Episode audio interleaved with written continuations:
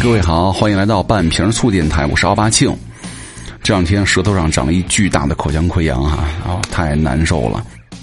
也跟大家说一下吧，少喝酒，多吃菜啊，然后规律作息，不要熬夜，这些都是我觉得这段时间有点不太规律了，特别难受。今天跟大家聊一个什么话题呢？就是我看了一帖子啊，是说你们最喜欢什么样的运动方式？因为我这地儿现在进入到雨季了，天天下雨，然后呢去健身房也不是特别勤，发现就是每次外面下雨的时候呢，天阴阴沉沉的就不想动了，然后就有了一个很好的借口，说哎呀改天吧，等天晴了再说吧。这个雨季可能一下下好几个月，是吧？可能这两个星期去的次数屈指可数哈。每次想下定决心去健身房练的时候呢，真的都那种。晃晃悠悠的，哎呀，爱去不想去的，去了以后呢，相当于那个大重量也推不起来，就浑身动一下，然后又休息好几天。那各位，你们平时如果在家的话，你们喜欢什么样的运动方式呢？有人说，哇，我最喜欢的运动方式是做一步咀嚼啊，躺平。我以前还特喜欢看，就是躺着看健身博主的健身视频哈，觉得蛮有意思。看完了之后呢，收获很多干货，然后呢，从来不会去练。可能很多朋友就是一天上班的时候呢，在椅子上坐的时间比较长哈，就是久坐的朋友们，我发现就是长期的不良姿势久坐呢，你会加大什么呀？腰间盘突出啊，有没有发现这腰间盘突出啊？现在越来越年轻化态势了哈，很多二三十的小年轻就患上这个什么老年病了，所以说就提醒大家嘛，首先尽量用标准坐姿啊，你座位上背这个护腰垫啊。每隔一个小时起来活动一下啊，对吧？避免这个床垫太软，避免长时间瘫坐沙发。呃，其实游泳是改善腰椎健康很友好的一种锻炼方式了哈。所以说，推荐大家没事的时候呢，多游游泳。刚好我前天还看到了一个《柳叶刀》发布的一个呃调查，说是性价比最高的三种运动哈。因为他们曾经刊登过这样一个研究哈，说是通过八万人十年的追踪哈，寻找了不同种类的体育锻炼呢和全因死亡率的关系。结果发现，性价比最高的三种运动分别是：第一名，挥拍运动，包含什么网球、羽毛球，能够降低百分之四十七的全因死亡率的风险；那第二名呢，就是游泳了，这个游泳呢能够降低百分之二十八的全因死亡率的风险；第三名呢是有氧运动，能够降低百分之二十七的全因死亡率的风险。其实我看来的话，看这个一二三名，呃，我觉得倒过来倒蛮合适的。你看第三，呃，第一名。把它换过了顺序了哈，有氧运动是吧？因为有氧，我觉得，呃，不管是走路啊、跑步啊、慢跑啊，还是骑车呀，门槛较低，而且呢，单人就能够完成。第二名呢，游泳，游泳的话，你去池子里泡一泡啊，问题也不是很大，自己呢也能扑腾两下。那第三个。挥拍运动呢？你看什么网球、羽毛球，它是有一定的门槛的。首先，你场地对吧？你要找到合适的场地，而且这些呢，你可能得找一个搭档对吧？反正总之这三个我觉得没什么毛病吧。另外一点呢，就是说它在降低心血管疾病的死亡风险面前呢，前三名还是这个挥拍啊、呃游泳啊和有氧运动哈。说这三类运动啊性价比很高的另外一个原因呢，是因为他们真的很节省时间。就是你每次锻炼四十到呃六十分钟嘛，一个小时左右，那一周呢运动三到五天就能够获得最高的健康收益了。哇，一周运动三到五天这个门槛太高了。谁能够坚持每周能够有四五天的这个运动量？我起码都保证不了，我可能三天到四天，三四天吧，对吧？差不多了。那如果你是每次少于四十五分钟的话，效果减弱；大于一个小时，收益也不会更高。反正就四十五到一个小时左右是 OK 的哈。每周坚持三到五次就行了。根据个人的情况，说白了，那按照他的理论说，你可能能活得更长一点，是吧？晚点死。但是我觉得夏天去游泳的时候。还是要注意哈，因为首先那个水里的各种病菌啊，是吧，很容易超标嘛。你这个眼睛要保护啊，把这个眼镜啊，那个游泳镜戴好，因为每个地方的游泳池的它的净化程度不一样嘛，对吧？然后我之前呢还看了一个那个小小帖子啊，是说二十岁、三十岁、四十岁和五十岁的人呢，每个年龄层他都有不一样的最佳运动。你比如说你的二十岁。是吧？身体功能呢正处在鼎盛时期，可以进行什么任何强度的锻炼，通过肌肉的强化呢锻炼取得常规的体力。那在锻炼终止之后呢也不会消失。如果你现在三十岁左右了，身体的关节啊会发出一点点的响声，是关节病的先兆，应该多做什么伸展运动啊？还要注意心血管系统的锻炼。难道三十岁的人已经成这样了吗？不太可能啊。然后说四十岁，四十岁以上的人的肌肉呢，可锻炼性已经下降了百分之二十五了，体力呢逐渐的下降，肌肉呢逐年萎缩，身体开始发福，可以锻炼呢，选择每周一啊五啊这个进行两次，然后内容包括什么？比如说二十到三十分钟的心血管锻炼呢，中等强度的运动啊，比如说慢跑、游泳、自行车，是吧？那五十岁以上的人呢？我们听听友应该没有五十岁以上的吧？就是每次运动啊，十到十五分钟的器械啊，器械重量要比三十岁的时候轻一点哈，次数呢不妨多一点。就是很多人一直在聊什么，到底哪种运动对于人们的健康来说是最好的？其实我们看到哈，不同的研究往往会给我们不同的答案嘛，对吧？有人说是什么挥拍运动啊，有的说是跑步啊，有的说是游泳啊，还有的说你只要走路就行了。其实呢，这些研究的方法和研究论呢，它的受访人群啊都不一样，健康的指标呢不完全相同，而且呢各种运动的频次啊、强度啊和时间都很难换算准确，所以说你没有办法直接去比较一个很明确的结果。但是呢，多数研究它一定都同意，到达了一定的数量之后啊，运动都对预防肥胖和多种的慢性疾病呢是有益处的。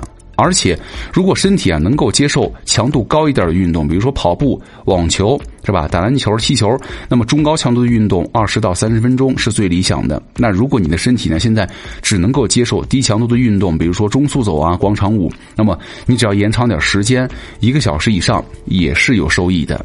但是呢，你具体到减肥减重来说，各个运动的效果好像是有差异的哈。以前我们也说过，游泳呢。挺好的，但是呢，它会让人提升食欲，所以说它虽然改善心肺，也能够强化肌肉，但是呢，减重的效果好像差点事儿。另外呢，跑步和较大强度的快走呢，对于减重来说更有好处，而且呢，不容易让人多吃。它不仅仅能够活动到腿啊，而且是全身运动。正确的跑或者快走都需要用力的摆臂呀，什么腹部、腰部啊、臀部啊都参与到用力了，所以说能够有效的瘦腹。其次呢，有点强度的健身操啊，或者激烈的跳舞呢，其实也还蛮 OK 哈。有人说瑜伽哈，瑜伽虽然这个运动强度并不大，因为瑜伽课持续的时间呢，它能够长达一个来小时，而且呢，瑜伽前后不能够大量的进餐，你一般来说也会减少进食量，那它也是有瘦身效果的。还有人说，哇，太极拳，太极拳没有研究哈，它可能这个对于内脏功能有益处吧，但是对于减少体重啊、改善身材的效果并不明显。那去年呢，有一项针对中国人的研究哈，也证实了不同的运动的差异哈，表明了跑步和快走最能够有效的降低遗传因素带来的肥胖风险。那这个研究就说了，跑步呢对于体质指数啊、体脂率和臀围都有作用了。那爬山、快走和国标舞呢，对于这个体质的指数有作用，而骑车呀和游泳啊，则是作用没有那么显著了。规律性的跑步似乎是能够有效对抗遗传肥胖风险的运动。但是呢，即便如此，如果你们讨厌跑步的话，也不完全去勉强自己，对吧？不要试图追求什么效果最好啊，减重最快。我觉得我们要追求的是，我能坚持，我喜欢这么动，我运动之后呢，感觉挺嗨的，挺愉快的那就行了，对吧？就不管遗传如何哈，只要你能够坚持你能够接受的运动。并且呢，在生活当中减少静坐的时间，增大起身活动的比例，你总能够看到你的身体慢慢的向着更苗条、更健康、更有活力的方向去变化了。就如果你人不胖，只是需要让身材变美的话，那就直接去健身房，对吧？找个教练指导你减肥塑形也 OK 的。那个之前有人问哈，说我这个加强运动了啊，为什么失眠更严重了，状态更差了？如果你按照现在的一个运动计划，你运动之后特别累的话，静息心率上升，说明目前的运动呢对于你来说强度太大了啊，太累了。你可以试试改成什么走路啊、做操，降低运动强度啊，不要勉强自己去做大量的高强度运动了。运动之后呢，累了咱们就休息，没有必要每天都同样的强度嘛，对吧？我觉得这个健身也好，运动也好，它虽然有一定的竞技性哈，但是千万不要盲目的跟别人攀比这个运动数据，因为。每个人的体力呢差太远了，不要盲目的按照别人的运动计划，要听你自己的身体感受，对吧？就像我之前那个去游泳池游泳一样，我说我靠，这老头感觉游的这个趟数挺多呀。我说我一次性游四趟，他一次游八趟，体力挺好啊。我说我跟他比一下，较较劲儿吧。你较不过人家，人家可能游了十几年了，对吧？还有爬山也是一样的，刚开始爬山的，我说哇，那那大爷就是健步如飞啊。怎么我这个年轻人这个比不上一大爷啊？我就是试试吧，追一下他。哎呀，就是他有了一定的强度和训练方法之后呢，他身体能够逐渐的适应这个节奏。那如果你偶尔去爬一次山，偶尔去游两次泳，你去跟人家老炮儿比，没法比，对吧？我觉得很多时候啊，咱们运动的目标呢，就是促进健康、改善睡眠了，增加精力，而不是让你的精力啊更差。尤其是比如说你食量小、消化不良的人呢，运动之后要增加身体的营养消耗，你食物呢又补不进来，就更容易出现运动之后的健康损害了。所以说，建议大家在体力好的时候呢运动一下，体力不好呢，咱们就停下休息一两天。运动后如果第二天呢心率还不恢复正常，那么就休息一天或者降低运动的强度，直到体力恢复以后再去练，好吧？这个体质改善的速度呢因人而异，有人呢可能是两三个月就能够有一个明显提升，那有人呢底子差，可能需要几年的时间。所以说这个东西哈没有必要着急，慢慢来就行了。那这儿呢，我觉得还是要给大家推荐一个我自己比较喜欢的运动哈。之前也跟大家说过，对吧？就是跳绳。那今天呢，我们就想跟大家来以科学的角度呢分析一下跳绳它到底好在哪儿。之前微博有一话题哈是说，连续跳一个月的绳会怎么样？你很有可能变瘦了，肌肉呢变得更有力了，心血管的耐力呢也提高了。那为什么呢？第一点，跳绳啊运动效率特别高，就是跳绳三分钟等于步行一千步。虽然体重下降啊，体质降低和每个人的身体的基础啊，这个饮食习惯呢，同时进行其他的运动锻炼呢等都有关，但不得不说，从减脂的效率上来看，跳绳真的非常优秀。那跟常见的有氧运动啊，然后慢跑相比哈，跳绳可以说是耗时少、耗能大了。就是从能量的消耗来看呢，中速跳绳十分钟约等于慢跑十五分钟，快速跳绳十分钟约等于慢跑二十三分钟。咱们中国居民膳食指南建议哈，推荐吃动平衡，保持健康体重。建议呢，成人啊，平均每天主动身体活动六千步，而跳绳三分钟呢，就相当于走了一千步了。你受得了吗？对吧？而且啊，跳绳还能够锻炼肌肉，增强心肺功能啊。就是很多人都小看了跳绳跳跃的力量了。这个看似简单的跳跃动作呢，其实是动用了全身的肌肉去克服重力，做原地的跳跃。它是能够达到锻炼全身很多大肌肉群的，尤其是腿部的肌肉力量和肌耐力了。就虽然不太可能光靠什么跳绳啊练出腹肌，但是呢，对于提高全身肌肉的收缩能力和肌肉的质量呢，都是很有好处的。而且跳绳一般在短时间当中呢，就能够达到较高的运动强度啊，也就意味着我们在。很短的时间当中就能够高效的利用氧气，而这呢，恰恰需要肺部的强大的通气和换气能力，心脏强大的收缩能力和泵血能力，对吧？心血管的高速的运输效率来辅助的。所以说，每一次跳绳就是一次对于肺部的呼吸功能啊、心脏的泵血功能啊和心血管的运输功能的锻炼，还是蛮好的。